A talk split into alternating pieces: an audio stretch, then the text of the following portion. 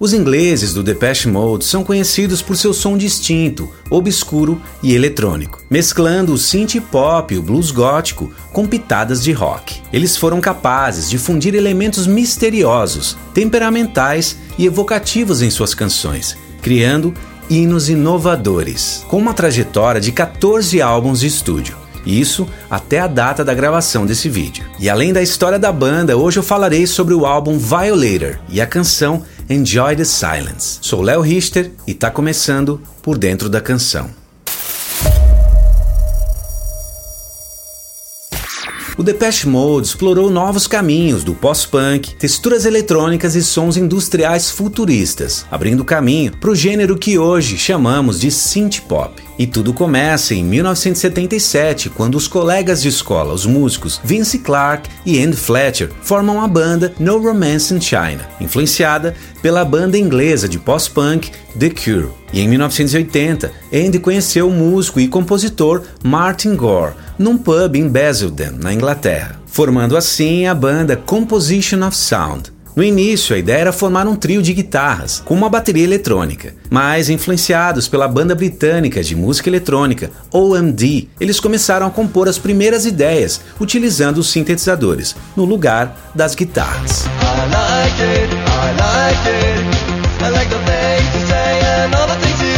O cantor e compositor Dave Gahan se juntou à banda no final de 1980, depois que Vince Clarke o ouviu cantar uma versão de Heroes do David Bowie num pub local. Dave então foi convidado para ser o vocalista da banda Composition of Sound. Ele aceita, mas sugere um novo nome para a banda, Depeche Mode inspirado numa revista de moda francesa de mesmo nome, que ele vinha lendo na faculdade. Nasce então o Depeche Mode. E a performance de Dave Garra nos palcos é influenciada por Dave Vanian, vocalista da banda de punk rock britânica The Damned.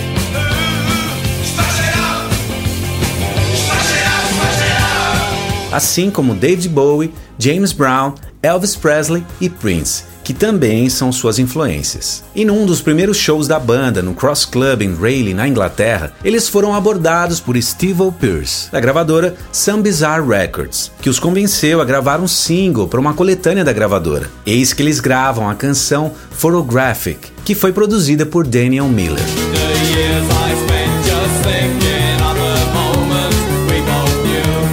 E esse álbum, lançado em 81, é uma coletânea de bandas do synth pop independentes, incluindo futuros ícones alternativos como o próprio Depeche Mode e o Soft Cell.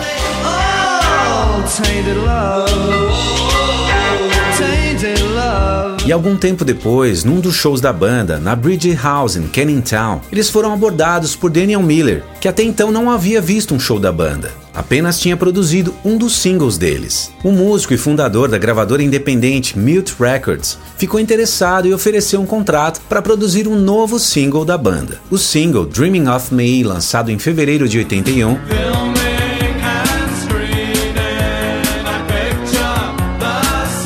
alcançou o número 57 nas paradas britânicas. Posteriormente, a banda gravou seu segundo single, New Life.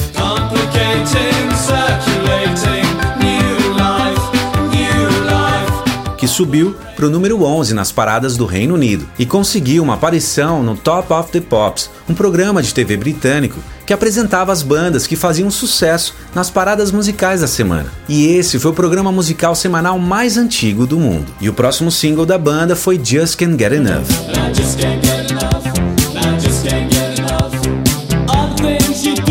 O single Synth Pop se tornou o primeiro hit no top 10 do Reino Unido. E o álbum de estreia do Depeche Mode, Speak and Spell, foi lançado em outubro de 1981 e alcançou o número 10 nas paradas de álbuns do Reino Unido. E logo após o lançamento do primeiro álbum, o tecladista Vince Clarke deixa a banda e se junta à cantora de blues Alison Moyer para formar o Yazoo.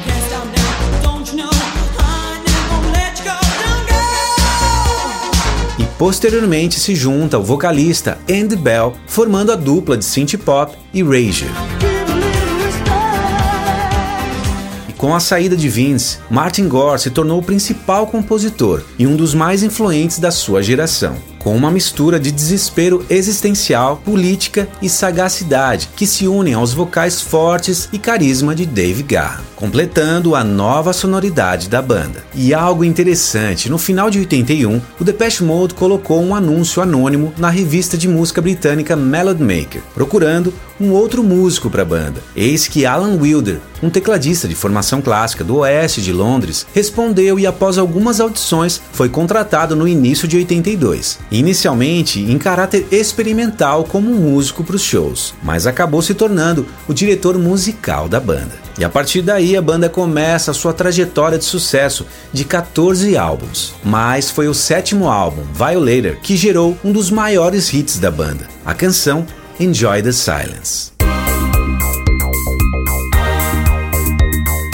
E há diferentes elementos musicais nesse álbum, como o blues gótico, a música eletrônica, synth pop e o rock de arena. O álbum explora temas pesados como a culpa, religião, fetiches, niilismo, misantropia e drogas. Mas, segundo o compositor Martin Gore, essas eram questões que representavam uma visão realista da vida e importantes de serem abordadas. Violator é o sétimo álbum de estúdio da banda. Foi lançado em 19 de março de 1990 e gerou os singles Personal Jesus.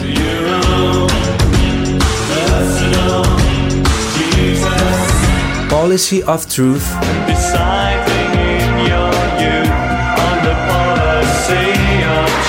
Word in My Eyes.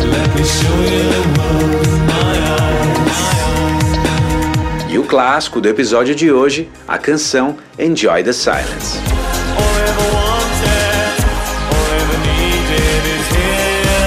O álbum foi produzido pela própria banda e coproduzido por Flood, que foi um dos grandes responsáveis pela sonoridade desse álbum. A banda se reuniu para trabalhar as canções com Flood em Londres por três semanas e depois voaram para Milão, onde gravaram o single Personal Jesus. E depois de Milão, a banda foi para o PUK Studios, no norte da Dinamarca, onde a maior parte do álbum foi gravada. Musicalmente, Violator mescla o synth pop, rock alternativo, dance e rock gótico. E a faixa de encerramento do álbum, Clean.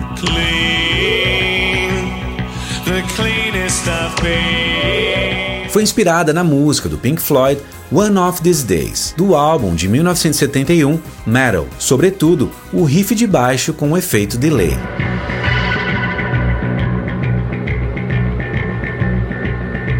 E esse álbum gerou o single que mudaria a história da banda, a canção Enjoy the Silence. A letra foi escrita pelo principal compositor da banda, Martin Gore, e sugere um relacionamento onde os pensamentos e sentimentos são mais importantes, onde as palavras são desnecessárias e podem até ser prejudiciais. Então, desfrutar do silêncio talvez seja o melhor caminho. No início, quando Martin apresentou essa composição para a banda, ela era uma balada bem lenta, tocada no órgão e sem ritmo.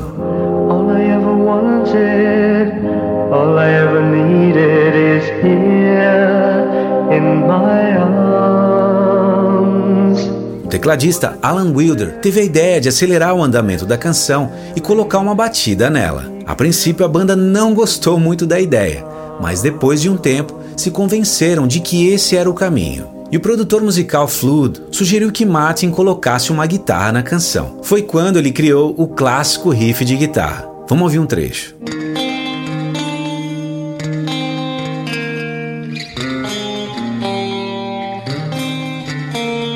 Enjoy the Silence se tornou um dos marcos da carreira do Depeche Mode, permitindo que Violator conquistasse o mercado, se tornando um dos álbuns mais vendidos da banda. E versões mais pesadas da canção foram gravadas por artistas como Lacuna Coil,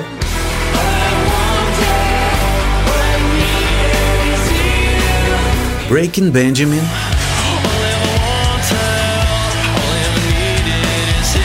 e Amberlin.